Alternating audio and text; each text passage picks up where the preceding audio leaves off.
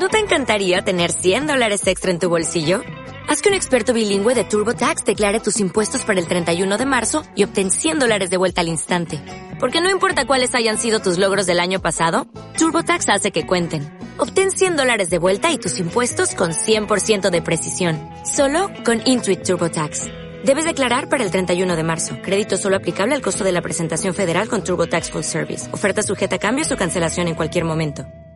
Cualquier persona en su sano juicio, en pleno siglo XXI, esbozaría una sonrisa si le comentara yo que voy a platicar de hombres lobo.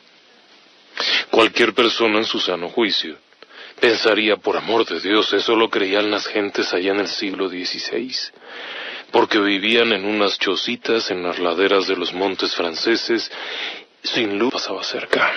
Está bien pero también requiere un poco entender que la gente hace 500 años no era tan diferente a nosotros hoy en día, y que si un francés de la campiña alguna vez vio a un hombre lobo, probablemente vio algo que parecía un hombre lobo. Y si ese francés hubiera ido solo, probablemente usted y yo no estaríamos platicando de estas cosas ahora mismo. El único problema es que aquel francés iba acompañado por trescientos hombres a caballo pertenecientes a los dragones imperiales del emperador Napoleón. Y estaban persiguiendo a un hombre lobo que había matado a un montón de hombres y mujeres y niños y vacas y borregos en la campiña francesa. Y le estoy platicando de la bestia de Gebaudán, un suceso que atrajo la atención hasta del propio emperador, quien tuvo que enviar a su propia guardia a cazarlo. El problema fue que realmente nunca pudieron cazarlo. La palabra francesa para hombre lobo, lo que estaban viendo era un perro o algo parecido. Probablemente veían algo que hubiese toda una historia detrás acerca de cinturones mágicos, ungüentos con piel de niño, o lo que fuera que se embarraban, y que hubiera un montón de historias de que si el diablo les había dado esto o aquello, bueno, esa es otra parte de la historia. Esa es la historia, digámoslo así, paranormal. Pero la historia sobrenatural, para un lunes de criptozoología definitivamente tiene más que ver con alguna criatura cuya apariencia no hubiese podido ser plenamente identificada con una criatura conocida, con algún animal conocido. ¿Qué era lo que estaban viendo aquellas personas? ¿Qué era lo que habían eh, logrado ver? Probablemente algo que hoy no sabemos cómo era. Pero el Garou, en este caso, probablemente habría sido una criatura de unos dos metros de altura. Sí, era algo bastante grande. Y probablemente hubiese sido un bípedo. Es difícil saber exactamente qué tipo de criatura habría sido. En la mitología fantástica, los franceses creían que el Garou, en este caso el hombre lobo, era una especie de demonio que tomaba esa forma e incluso podía ser uh, un hechicero que mediante una serie de encantamientos y de pactos de carácter diabólico podía lograr esa transformación, esa zoomorfosis, en lo que fuera.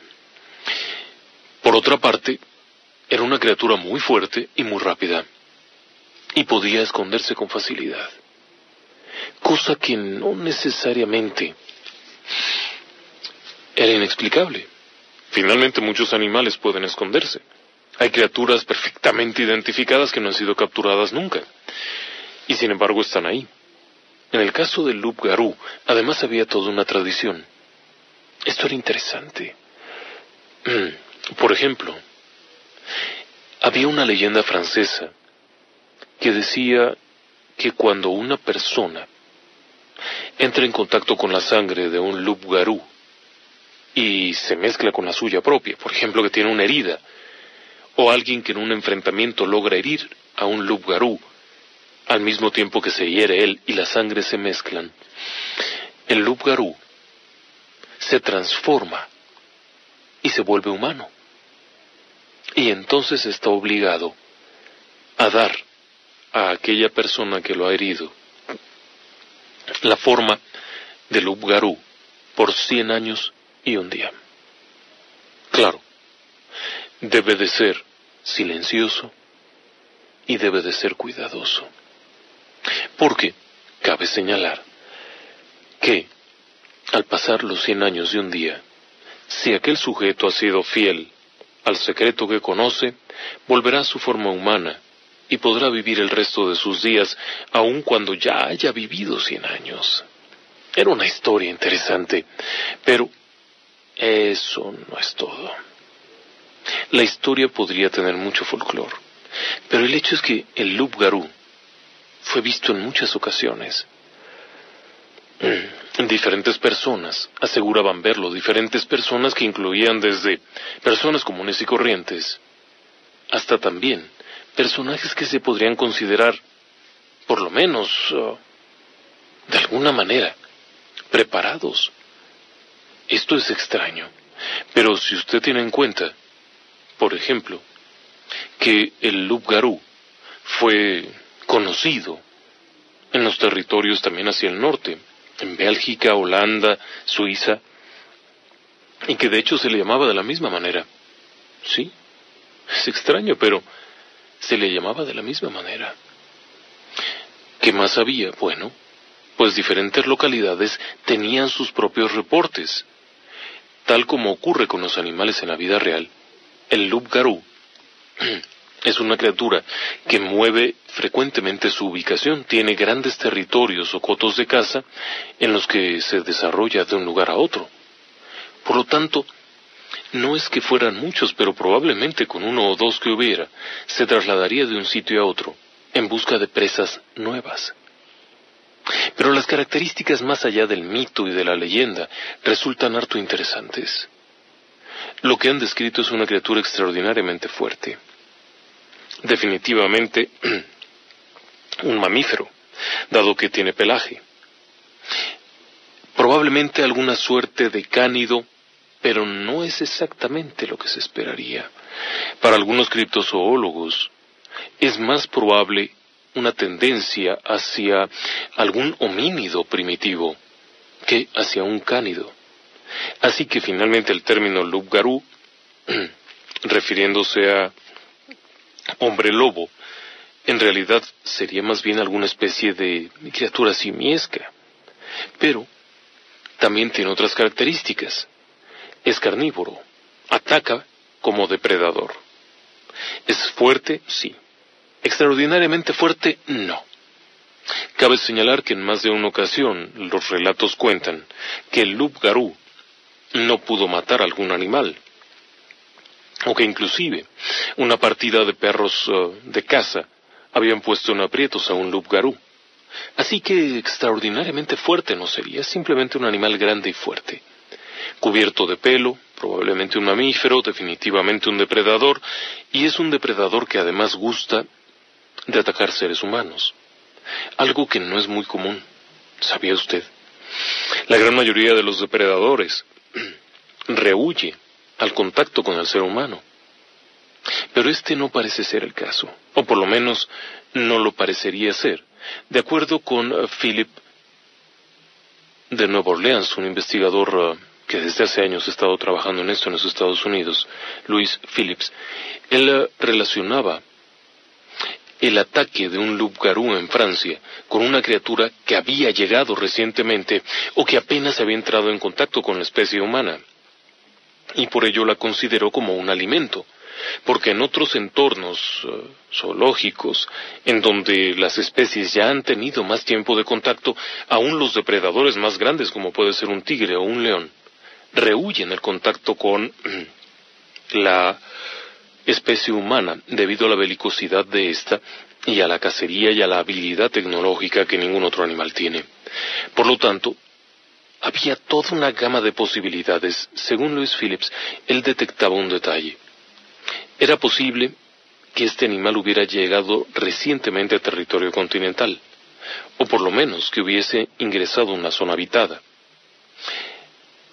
¿Cómo podría ocurrir eso? Bueno, Podría haber sido desde una criatura traída de manera irregular, una criatura exótica, algo capturado en otro lugar y traído a Europa y que había logrado en algún momento reproducirse y amoldarse a la leyenda de los hombres lobo aquellos del siglo XII, podía tratarse de algún ejemplar muy específico que había migrado de algún territorio más remoto hacia regiones más habitadas, como podía ser los Cárpatos, como podía ser la región septentrional hacia el Mar Negro, todo esto podía haber salido de por ahí. Pero algo quedaba claro. La gente que describía el Garou había visto algo. El problema es que no se sabe muy bien qué.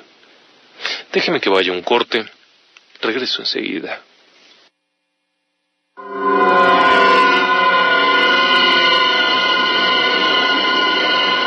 Extraños. Una mirada a la criptozoología. Llámanos al 273-3301 o 273-3302.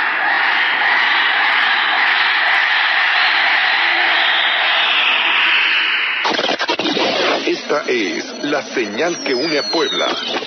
La HR 1090 AM. Cuando el día se vuelve un tanto agitado y estresante, tómalo con calma y haz tu noche más agradable. Buenas noches, Puebla. Buenas noches, Puebla. Una mesa de trabajo dedicada a la familia. Cada día una oportunidad para conocer, aprender y crecer. María del Carmen Tapia. ¿Y Edmundo Mesa? Escúchenos a las 8 de la noche de lunes a viernes por la HR 1090 de AM. Buenas noches, Puebla de lunes a viernes a las 8 de la noche, por la HR 1090 de AM. Hablar de la radio en Puebla es hablar de la HR 1090 AM.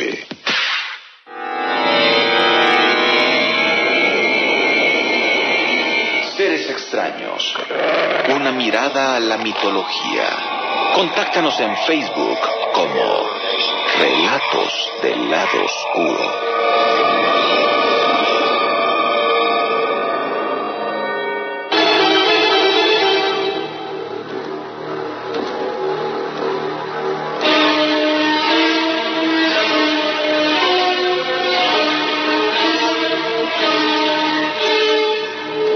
Vampiro, sustantivo. Demonio que tiene la censurable costumbre de devorar a los muertos. Su existencia ha sido disputada por polemistas más interesados en privar al mundo de creencias reconfortantes que de reemplazarlas por otras mejores. En 1640, el padre Seshi vio un vampiro en un cementerio próximo a Florencia y lo espantó con el signo de la cruz.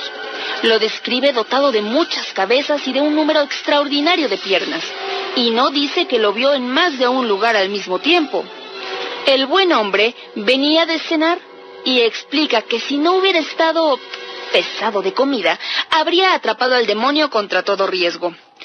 Atholstone relata que unos robustos campesinos de Subury capturaron a un vampiro en un cementerio y lo arrojaron en un bebedero de caballos. Parece creer que un criminal tan distinguido debió ser echado en un tanque de agua de rosas. El agua se convirtió instantáneamente en sangre y así continúa hasta el día de hoy, escribe Athelson. Más tarde, el bebedero fue drenado por medio de una zanja. A comienzos del siglo XIV, un vampiro fue acorralado en la cripta de la Catedral de Amiens y la población entera rodeó el lugar. Veinte hombres armados con un sacerdote a la cabeza, llevando un crucifijo, entraron y capturaron al vampiro, que pensando escapar mediante una estratagema, había asumido el aspecto de un conocido ciudadano, lo que no impidió que lo ahorcaran y descuartizaran en medio de abominables orgías populares. El ciudadano cuya forma había asumido el demonio quedó tan afectado por el siniestro episodio que no volvió a aparecer en Amiens y su destino sigue siendo un misterio. Del Diccionario del Diablo de Ambrose Bierce.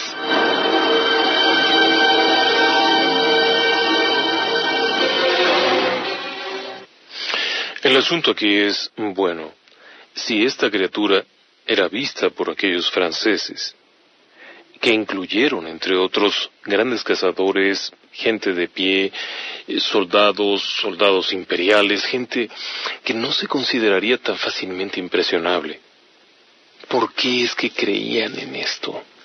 Algunos evidentemente no habrían visto nada y simplemente seguían una corazonada o estaban atentos a lo que la gente dijera. Pero otros, evidentemente, lo vieron de cerca y algo habrían tenido enfrente. ¿Sí? Algo habrían visto. De tal manera que estuviesen, ah, ¿cómo decirlo?, describiéndolo. Si esto fuera cierto, bueno, entonces, ¿de dónde salió? ¿De dónde salió esa criatura o lo que sea que se haya visto? Ok, este es un punto interesante. ¿Podría tratarse simplemente de un animal no identificado? Bien, hay quienes sostienen que se trataba de alguna especie de lobo grande que se encontraba cubierto de sarna. Y por consiguiente, probablemente le faltaban trozos de pelo, lo que hizo que se interpretara como un humanoide. Es una teoría poco confiable, porque aun cuando hubiera estado en esta condición, su apariencia habría sido de un cuadrúpedo. Y lo que describen los uh, antiguos relatos era un ser bípedo de gran tamaño. Se antoja un poco difícil que alguien lo confundiera así nada más. Otra opción es que, bueno, era un oso, pero la descripción no es la de un oso. Y ciertamente tampoco había gran cantidad de osos. En el territorio francés tampoco había muchos lobos. De hecho, la cacería había hecho pedazos a las especies locales y entre ellas a los lobos. Los osos venían principalmente de territorios más al norte, en uh, regiones ucranianas y cosas de ese estilo. ¿Por qué? Estarían entonces en este lugar o cómo es que habría llegado. Y aun siendo esto, hay una diferencia enorme entre un oso americano, un oso grizzly, o un oso negro, y un oso de, las, eh, de los territorios del norte. Son más pequeños y son fácilmente identificables. Su apariencia es eh, más compacta. Esta gente describía una criatura esbelta, bípeda, es decir, que caminaba en dos patas, particularmente feroz y ágil pero a la vez particularmente inteligente. Entonces no se prestaba la confusión. Alucinación colectiva, eh, pudiera ser. Un fenómeno psicosocial es otra de las posibilidades. Esto significaría que la gente comienza a decirse cosas y empieza a interpretarlas. Como por ejemplo, alguien llega corriendo y dice vi al hombre lobo. Bueno, vi al Lup Garú. Bien, y como era, y relata una apariencia. Pero después llega otro y relata alguna otra característica diferente y por lo tanto todos deducen que es la misma criatura pero con dos características y así se iría sumando. Al final del día, todos habrían visto hombres lobo por todas partes. Bueno, es posible, pero no es algo tan ah, común que ocurra. Ciertamente ha ocurrido que alguien grite son secuestradores y se arme la de San Quintín, o que ataquen a las personas sin ninguna culpa. ¿Podría tratarse de un fenómeno similar? Eh, vaya, algunos sostienen que sí, que podría tratarse simplemente de una confusión que se repartió entre muchas personas y se convirtió en una verdad. ¿Pero aplicaría eso para el grupo de soldados y para todos los demás? No necesariamente. Ahí intervenimos en un problema. Algunos de los relatos incluían las descripciones de ataques directos contra personas, personas que murieron, que fueron despedazadas por un animal salvaje, en una Francia en la que había ya muy pocos animales salvajes, créame. Para el siglo XVI resultaba casi imposible encontrar a un animal salvaje, además de que el territorio europeo de por sí no tiene grandes eh, animales salvajes. Entonces, ¿qué es lo que estaba ocurriendo? Porque había personas muertas, muertas que habían ah, sido parcialmente devoradas por estas, ah, estos ataques. Podía ser simplemente un efecto de algún atacante. que tratando de protegerse utilizó el argumento de que había una bestia terrible que diezmaba. ¿Podría haber sido un episodio de hambruna? No. Verá, es 1764. No es tan atrás en la historia. Es el siglo XVIII. 1764. Ya había algo más de movimiento, ya había algo más de conocimiento, ya no era tan fácil el asunto. Y sin embargo los ataques ocurrían. Llegaron cazadores de todas partes. Llegaron agentes, llegó mucho equipo de búsqueda, como para que hubiese ocurrido una confusión y se hubiesen simplemente hecho bolas. Eso nos lleva a pensar que algo más había. Volviendo sobre las teorías criptozoológicas, más no sobre las paranormales. La paranormal diría que era un demonio, un hombre, un ser humano transformado en demonio, etc. Dentro de las teorías criptozoológicas, lo que afirmaría es que había una criatura, probablemente un humanoide o un homínido en general, con un desarrollo de inteligencia, habitante de pequeñas cavernas o de lugares eh, seguros, con una periodicidad de ataque relativo al alimento, es decir, que una buena comida podía mantenerlo fuera de circulación por un par de días, y que probablemente además reconocía la actividad de los seres humanos. ¿Sí? Es decir, podía identificar cuando venían por él y esconderse esto embona muy bien. Partiendo de esto, nos encontramos entonces con una criatura inteligente, cosa que no es tan raro en el reino animal. Fuerte, sí, cubierta de pelo, violenta, que habita cerca de los seres humanos, que probablemente no haya sido de ese lugar, sino que haya sido traída a ese lugar, a Gebaudán y a varios sitios más en donde se presentaron este tipo de ataques y que tiene la apariencia de un cuerpo peludo cubierto de pelo. Vamos, ¿qué podría ser? Esa es una buena pregunta. Los relatos acerca del Garou embonan muy bien con un depredador, con un depredador grande y poco conocido, mas no necesariamente ficticio o completamente mitológico.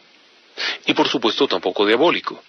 Los ataques no solamente se centraban en niños, como se ha tratado de mostrar, los ataques fueron en general a personas adultas, niños y animales. ¿Sí? El ataque además tenía una característica particular, el ataque iba contra la garganta, cosa que ocurre muy frecuentemente con depredadores e incluso con cánidos que buscan destruir la garganta de la presa para que se desangre o se asfixie rápidamente. ¿Qué más hay detrás de esto? Bueno, la bestia de Gebaudán fue una de tantas eh, veces que hubo ataques. No es la única ocasión. De hecho, Francia tuvo varios ataques similares. No solamente en el siglo XVIII, hubo varios incidentes eh, diferentes, entre los cuales se encuentran una ola de ataques en el siglo XII, que fueron repetidos en varias ocasiones. También Hubo otros incidentes alrededor del siglo XIV. La gran oleada, bueno, en este caso no sería la oleada, sino los ataques o una especie de jauría, como se le denominó, en el siglo XV. Así que era algo bastante repetitivo. Pero, ¿se pudo aclarar algo? No, de hecho no. A pesar de las búsquedas y de toda suerte de cosas, realmente no se pudo saber qué había ocurrido con eso. Ahora, tampoco es el único lugar del mundo. Curiosamente, del otro lado del mundo, o por lo menos, porque finalmente Lubgarú y Rugarú tienen un parecido fuerte. Aun cuando Rugarú en realidad es una eh, descripción hecha por las tribus Cajún que habitaron la región de Luisiana, al mismo tiempo que llegaban los franceses y tomaban aquello por asalto y acababan con todos. Pero la definición de lo que describían los antiguos indios Cajún que habitaron esta zona era increíblemente parecida a la del hombre lobo que fue descrito en Gebaudán, y me refiero a Gebaudán por mencionar uno en donde hubo una descripción más precisa. Pero lo que decían aquellos indios cajún en la región de Nueva Orleans, de lo que actualmente es Nueva Orleans, era que existía esta criatura antes de que los franceses llegaran. Sí, ya lo veían ellos. Ellos tenían su propio término dentro de la lengua cajún, que se mezcló con el lubgarú y quedó como rugarú. Pero esta gente sí lo creía. Hay quienes aseguraban que todo esto era un mito francés, pero no. Los cajún ya conocían esto y lo describían de una forma muy parecida a la bestia de Gebaudán, y es que los antiguos indios describían una criatura que solía habitar en las zonas pantanosas de alta vegetación. Bueno, Luisiana está llena de pantanos, pero ellos describían que habitaba en esta zona. Además, era descrito como una especie de criatura de unos um, tres metros de alto, por lo menos unos tres metros de alto. El color era diferente, sí. Suele tener el pelo muy manchado, tendiente a pardo café. Grandes uñas, garras con forma de mano, pero muy fuertes, esbelto, particularmente esbelto, pero de gran fortaleza y de suma violencia. Los relatos acerca de esta criatura lo describían como un depredador tremendo, nocturno, eso es muy importante. El rugarú de Luisiana en los Estados Unidos es un animal nocturno, por lo menos en la mayoría de los casos. En Francia, algunos ataques fueron a luz de día y otros fueron durante la noche. Así que quizá podría ser una variante, pero lo interesante es que ya lo describían antes de que llegaran los franceses con sus historias de hombres lobos. ¿No es una casualidad un poco extraña? ¿Que se les hubiera ocurrido lo mismo? ¿Inventar las mismas fantasías? No lo sé. Pero la criatura descrita como el Rugarú es una criatura que puede atacar a cualquiera, adultos, niños, igual que en Gebaudán. En otras culturas o en otras épocas se decía que los hombres lobo estrictamente atacaban niños y se los comían. Bueno, quedó claro que el Rugarú, al igual que el Lubgarú como el de Gebaudán atacaban indistintamente hombres, mujeres, niños, lo que fuera, y en el caso particular de la bestia de Gebaudán atacaba aún de día. El Rúgaro es un poco más tímido, por lo tanto suele perseguir a paseantes y a trasnochados durante la noche.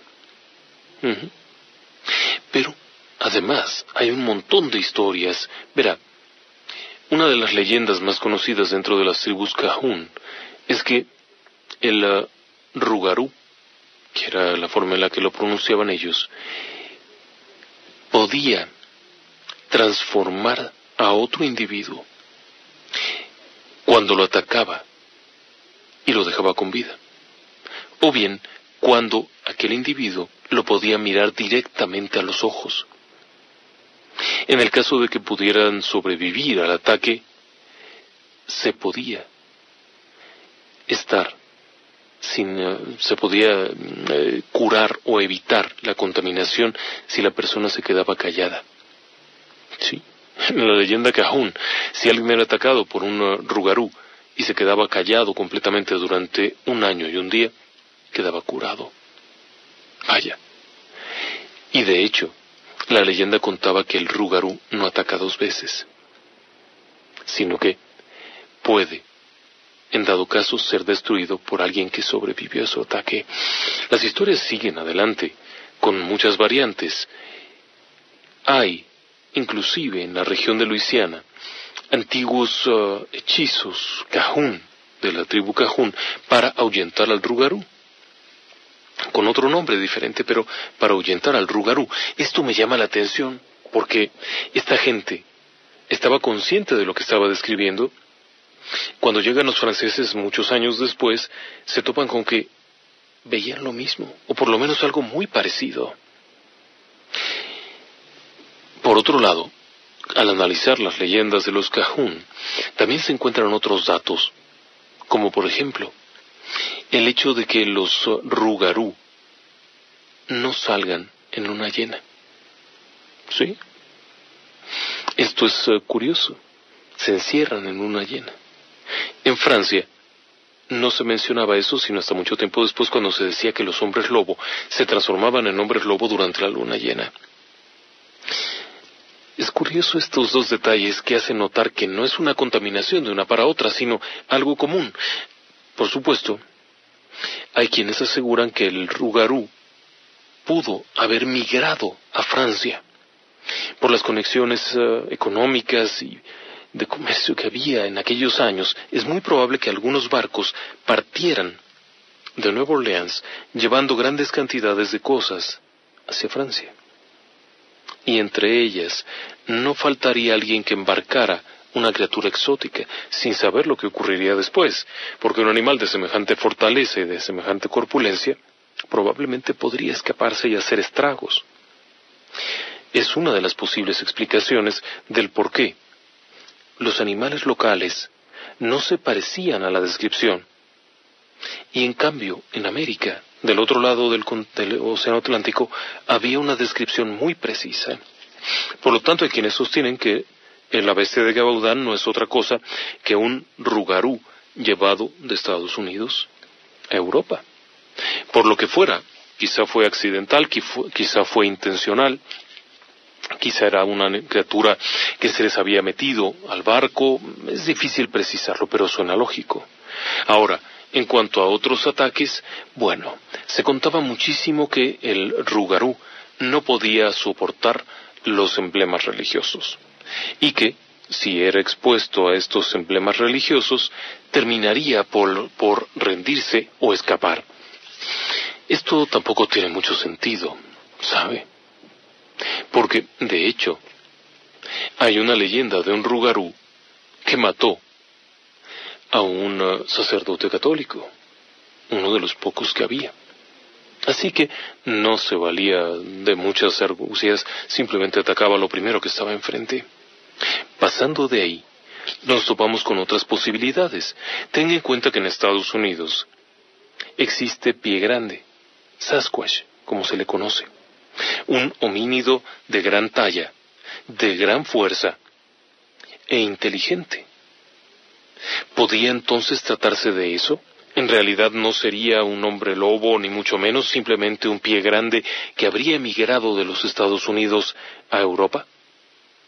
Debido al uh, traslado en un barco, la gran mayoría de los relatos acerca de pies grandes los describen como altos, fuertes y silenciosos, incluso un poco retraídos, tímidos, pero curiosos. Con frecuencia las descripciones han llevado a personas a asegurar que un Sasquatch andaba curioseando entre sus cosas y al verse sorprendido salió huyendo dando fuertes sonidos y pateando duramente el suelo. Pero la descripción de pie grande no parece embonar del todo.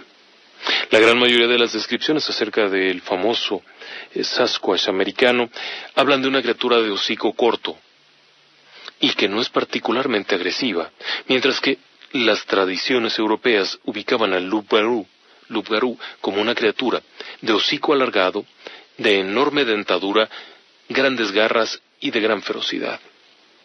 No parece ser el caso que fuese un pie grande. ¿Podría ser otra cosa? Bueno, eso evidentemente es eh, posible. ¿Podría tratarse de un animal? ¿Podría tratarse de un homínido, es decir, de un hombre primitivo?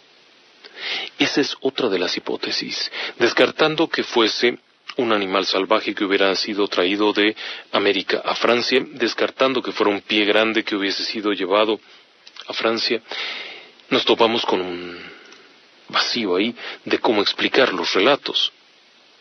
Pero entonces surge otra posibilidad, que hubiese llegado primero, de hecho, a Europa, y de ahí hubiese migrado a América. Como fuera, que si hubiera subido un barco, habría llegado a América. Y entonces habría provocado el caos aquí. México en particular no tuvo relatos de ese estilo. Los relatos se centraron en los territorios franceses, tanto en la región de Nueva Orleans, de Luisiana, como hacia el norte, en las regiones de Quebec. Quebec también tiene su propia historia de Loup-garou o de Rougarou, en la zona boscosa más hacia el norte. Y esto casualmente no tenía comunicación entre unos y otros. Por lo tanto, ambas culturas habían desarrollado estas creencias por sí mismas, a diferencia de otras que lo habrían aprendido, como en el caso particular de los franceses, esta gente creía en esto antes de que llegaran los franceses a contar sus historias. Por lo tanto, se podría interpretar como que pudieron haber llevado, ya fuera accidentalmente o de manera deliberada, alguna criatura de estas hacia Francia y habría provocado el caos.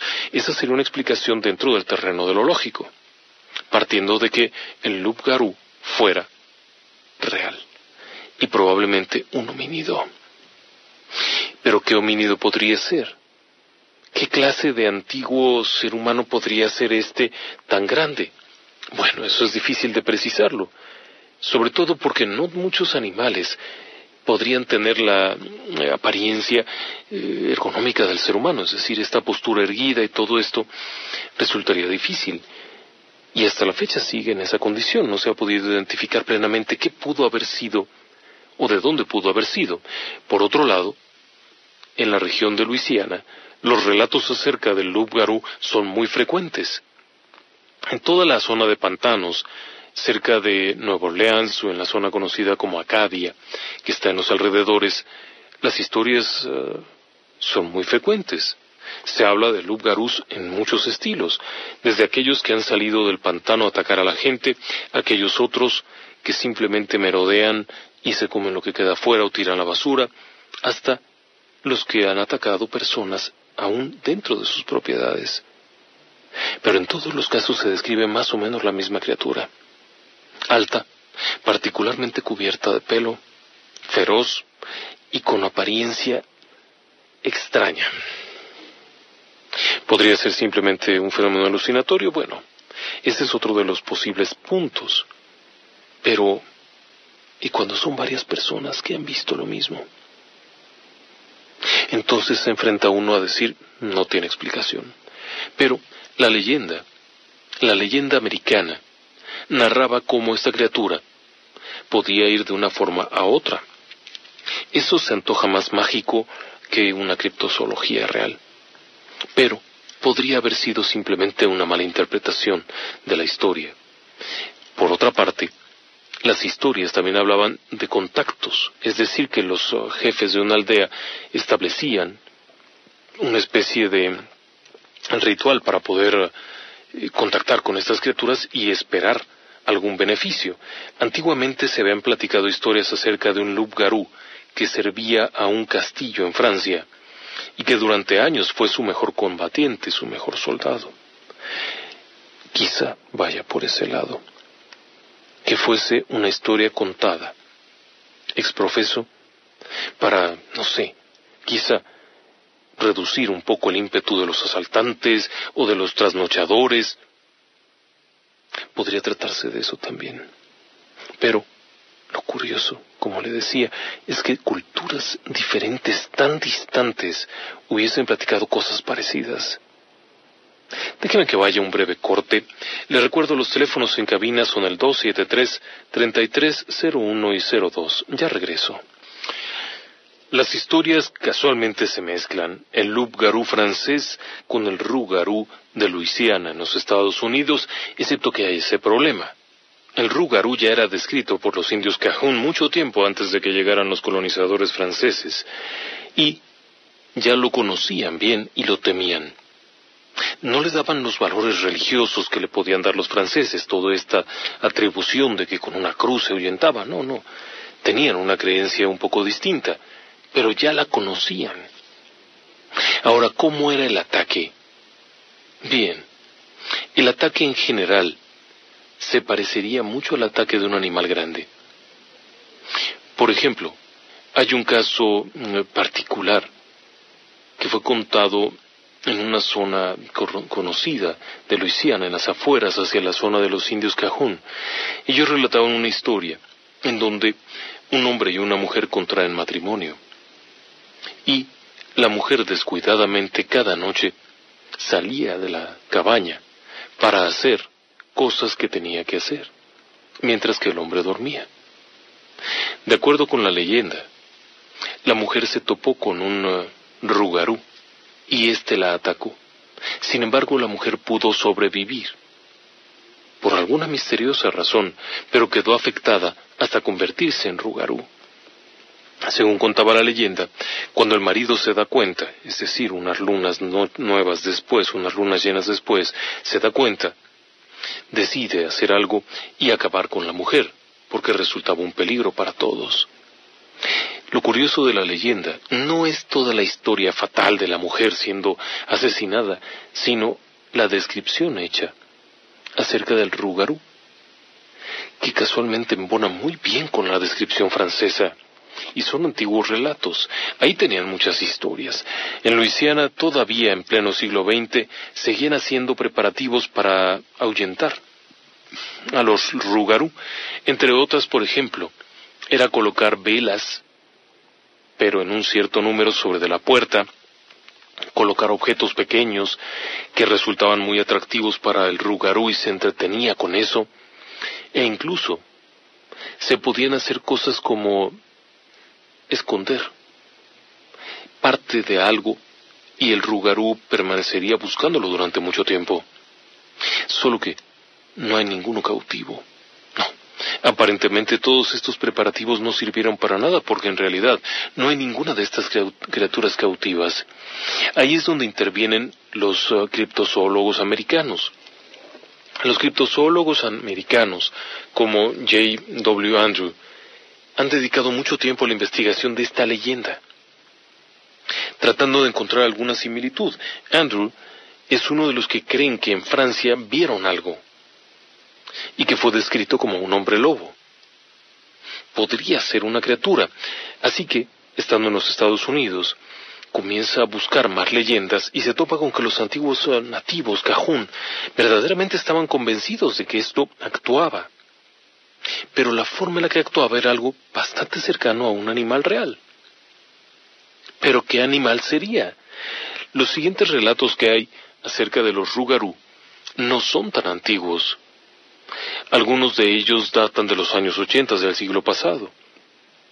Otros son algo más antiguos, pero tan tardíamente como los años 80 del siglo pasado, representaría que la criatura estaba ahí, la gente no es eh, tan fácil de convencer de algo de esto, y aunque se hable mucho de la psicosis colectiva, también hay muchas cosas que no se pueden explicar desde ahí. Esta sería una de ellas. En uno de los casos, el ataque se dio en una especie de restaurante en las afueras de Luisiana, en, en las afueras de Nueva Orleans, perdón, este estado de Luisiana, cuando un grupo de marineros salía de una cantina.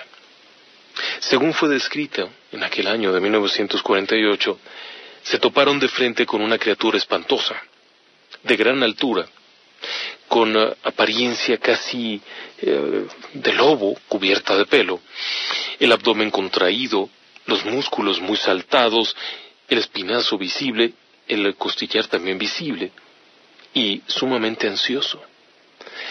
La criatura arremete contra aquellos eh, quienes se defienden y logran escapar con múltiples heridas. Según contaba aquella historia, uno de ellos fue llevado al médico de la localidad, en donde tras eh, revisar las heridas, dictaminó que se trataba del ataque de un cánido. Pero la apariencia era la de un homínido, es decir, la apariencia humana. El relato del 48 es interesante porque era un grupo de gente. No iban solos, aisladamente, sino que era un grupo de varias personas quienes encontraron esto. Hay más historias, bueno, ciertamente. Hay una cantidad brutal. Por ejemplo, hay un caso, también eh, por ahí de finales del siglo XIX hacia el siglo XX, en donde hubo otro incidente de un acecho. Durante varias semanas, una persona en la zona conocida como Acadia, en las afueras de Nueva Orleans, supuestamente fue acosada por un rugarú que parecía estar esperando a que saliera para atacarle. Finalmente un día, aquella persona se arma de valor y sale para enfrentarse cara a cara con aquella criatura. Al verla queda sorprendido, porque aun cuando era de una gran estatura se veía particularmente frágil, con las patas delgadas y demás eh, elementos, pero con grandes garras. Aún así logra defenderse, logra reponerse y pedir ayuda. Cuando la ayuda llega a la zona de Acadia, no encuentran la criatura, pero sí unas huellas extrañas. Las huellas de Acadia, como se les conoce, tienen una característica muy rara. Para empezar, son cinco dedos, poco común del reino animal. La forma en la que oprime el suelo revela un peso de unos 250 a 300 kilos. Criatura muy grande, pero muy escurridiza, porque logra escaparse con cierta facilidad sin que nadie la pueda rastrear. Es interesante esta temática, aunque poco conocida. Si usted me lo permite, quisiera ir un breve corte y regresamos enseguida a seguir platicando. De acuerdo con las leyendas del Rugarú, este además suele ser un viajero constante. El Rugarú puede recorrer grandes distancias y no permanecer en un sitio mucho tiempo. Con frecuencia se le identificaba con una especie de viento que va al sur. Y se decía que el Rugarú puede asumir cualquier forma, de cualquier animal. Claro que todo aquello era parte del mito. También los antiguos indios Cajún tenían una teoría muy interesante, o por lo menos muy simpática, que decía que si algún indio, Rugarú, algún indio Cajún, mataba a un Rugarú, éste buscaría otro cuerpo en donde permanecer y buscar venganza. Así que resultaba inútil matarlo, porque finalmente regresaría. Y sostenían, en el caso de los cajún, que la mordedura de un rugarú implicaba que si la persona no moría, el rugarú lo buscaría hasta matarlo. Y también, por supuesto, atacaban el ganado, provocando heridas muy particulares. La gente argumentaba cosas y armaba los escenarios, pero algunos uh, investigadores sostienen que tenía que haber algo ahí, que no solamente era una historia mítica. De hecho, en días, uh, bueno, hace algún tiempo, un grupo de investigación conocido como el uh, Grupo de Investigación de Fenómenos Sobrenaturales y Fraudes o algo así, de Bayou, en Luisiana, se introdujo a buscar al Rugarú y lo hizo a los pantanos, en una zona conocida como los pantanos de Luisiana. Encabezando este grupo se encontraba Elliot Guidry, quien durante muchos años ha trabajado en el ámbito de lo criptozoológico. La búsqueda fue intensa durante semanas, pero nunca lo encontraron. Lo curioso del asunto es que en varias ocasiones se sintieron observados por algo y al eh, tratar de encontrar el origen, se topaban con extrañas huellas, ramas rotas, cosas que daban idea de que la criatura los estaba viendo. ¿Qué habría pasado si se lo encontraban? Esa es una buena pregunta. El Rugarú era descrito como una bestia feroz, implacable y terriblemente voraz hacia los hombres. Pero en este caso no lo encontraron. Después de eso ha habido otras dos o tres investigaciones e inclusive hubo por ahí un programa de televisión que era un falso documental en uno de estos canales norteamericanos, puesto que presentaba como testimonios reales, testimonios que realmente eran actuados, pero hablaba del tema y relataba dos o tres expedientes muy interesantes de avistamientos del Rugarú. Ahora, también en el, en el eh, folclore eh, norteamericano hay otra variante que es que lo combinaban con el wendigo, pero definitivamente no es lo mismo. El wendigo de los bosques del norte se creía que era un demonio que poseía a los seres humanos y los transformaba para que se atacaran entre sí y se devoraran. Pero no es tanto una leyenda como tal, sino que es eh, algún mito que había por ahí y Algernon Blackwood, el famoso escritor, lo convirtió en una historia corta y a partir de ahí parece ser que se adaptó muy bien a la leyenda y bueno, simplemente se combinaron dos fenómenos, pero en definitiva son dos fenómenos diferentes. Por su parte, Mathisen, autor y investigador, ha estado investigando esto y reuniendo testimonios acerca de qué había. Y la conclusión de Mathisen es que lo que la gente describía como el rugarú en realidad sería alguna variante de pie grande, particularmente agresivo hacia los seres humanos. Esto no sería la primera vez que se observara animales que son vengativos por la actividad humana. ¿Es probable que fuera lo mismo? Esa es una de las hipótesis fuertes que hay hoy en día. Para muchos criptozoólogos la existencia de pie grande o Sasquatch en los Estados Unidos no es un asunto que esté en tela de juicio. Consideran que hay bastante evidencia como para afirmar que existe. Pero, por otro lado, hay muchos de ellos que no están de acuerdo en la hipótesis de Mathisen respecto a que lo que la gente veía cuando hablaba del rugarú era un pie grande. En primer lugar, porque pie grande suele ser sumamente pacífico y se aparta de las personas. No solo no las ataca, sino que se aleja rápidamente y huye de ellas. Por consiguiente, no resulta lógico, por lo menos en parte, que fuera eso. También se dijo que podía tratarse de algún animal salvaje traído y arrojado al interior de, estas poblaciones. No resulta del todo lógico tampoco, porque lo que la gente describía era una criatura erguida, de gran estatura, que se movía con soltura y que además era un temible depredador, cosa que pie grande no tiene. Por lo tanto, hay muchos que consideran que esto podría haber sido, una, un animal desconocido por la ciencia, dos, una mutación, tres, un animal enfermo, y por último, alguna especie de combinación entre todas estas. Algunas de las leyendas más ah, pintorescas hablan de haber visto a un rugarú con una hembra y con una cría. Igual también han dicho lo mismo de pie grande, inclusive llegando a describir manadas de pies grandes. En el caso del rugarú sería un animal muy solitario. No podemos saber cuál sea, pero no deja de ser curioso que en todos los casos, tanto en el francés como en el norteamericano, las características sean bastante comunes. Y claro, tampoco es lo único. Existen también otras locaciones en las que se creía en la existencia de esta especie de hombres lobo. Diferentes culturas también lo concibieron. Que sea un hecho poco conocido, bueno, pero había estos relatos acerca de hombres lobo, inclusive en Japón, ¿sí? Algo parecido estaba eh, presente en las culturas de allá y se describía también.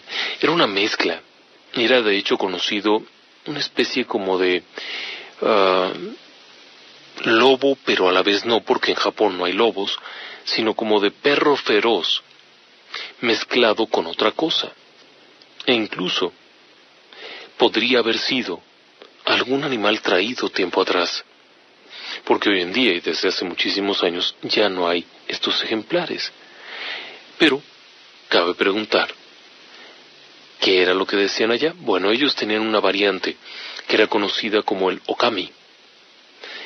Este era una especie de mensajero y a la vez tenía algunas facultades ahí sobrenaturales. Pero lo más extraño de esta cosa es que describían a una criatura parecida. ¿Sí? Gran talla, humano, por lo menos humanoide, y, además, una criatura que no solía ser común, pero a la vez sí era muy temida. Y se argumentaba que los animales de corral, los perros, las vacas, los caballos, corrían un profundo riesgo, porque el okami seguía siendo un animal muy temido. Sería la tercera cultura que cree lo mismo. En cuanto a los ah, mexicas y todas las culturas centroamericanas también tenían sus propias variantes. Aun cuando no se hablara plenamente de hombres lobo ni nada de esto, sí había algunos ah, textos antiguos en los que se mencionaba la existencia de estas criaturas. ¿sí? Quizá por una combinación lógica. En México sí había lobos y también había coyotes. La combinación entre ambas podría haber sido muy temida. Además de que las poblaciones rurales estuvieron muy en contacto con estos animales, podían haber surgido numerosas leyendas. Aún así, no puede dejar de pensarse que tuviera alguna relación, que pudiera tratarse de un animal y no tanto de un mito o de una fantasía acerca de estas criaturas. Hay otros dos o tres detalles por ahí. Todos los avistamientos han sido de, de varones. Sí. Nunca se ha hablado de rugarús hembra. Eso es curioso. La definición o la apariencia física tendría que tener alguna relación. Si fueran humanoides o humanos primitivos, tendría que haber esa diferenciación. Pero nuevamente, no tenemos forma de saberlo. Porque, al final del día, son relatos muy antiguos y han pasado cientos de años en algunos casos, en otros no tanto. Pero podría tratarse de algo así, de algo real. Habría que preguntarle a los antiguos Cajún, quienes tenían pánico de adentrarse en los bosques y en las zonas repletas de vegetación, cuando había la amenaza de un rugarú. Había formas de protegerse, bueno, la mitología siempre es muy amplia en ese sentido. Aseguraban que colocándose collares de ajo era más que suficiente, que colocando trece objetos pequeños se dispersaba esto, o por lo menos se iba a otra parte, etcétera, etcétera, etcétera. Cosas que finalmente son parte del mito. Lo interesante aquí es, ¿existe un animal que se parezca a esto hoy en día? ¿Y cuándo fue el último avistamiento de un rugarú? Bueno, los últimos avistamientos de un rugarú en Luisiana fueron en los años 30 del siglo pasado. En Francia, creo yo que por lo menos unos 300 años sí deben de haber pasado sin que nadie haya visto nada. Y probablemente los avistamientos anteriores hayan sido eh, de otro estilo, de otro tipo de cosas que no se entendían bien, pero no eran de estas criaturas. Así que bueno, son historias antiguas, pero si fueran reales, sería muy interesante, ¿no cree? El hecho de que hubiera un ser humano primitivo por aquí, pero con características que fueran deseables para los hombres actuales en cuanto a la capacidad de moverse con esa agilidad, en cuanto a la fuerza, probablemente habría mucho interés si es que se diera. Las otras versiones del hombre lobo que hay en diferentes lugares, bueno, varían en cada sitio. Es más, hasta en las propias eh, culturas que se declaran eh, creyentes de esto, hay variantes entre una leyenda y otra. Pero hacia los eh, territorios del sur, de la América del Sur, hay hay por ahí un par de cosas interesantes. Una de ellas es el lobizón. ¿Sí? Esto es interesante porque describe a una criatura igual, bastante molesta, bastante peligrosa, que no sería otra cosa más que un hombre lobo, es decir, un rugarú. ¿Sí?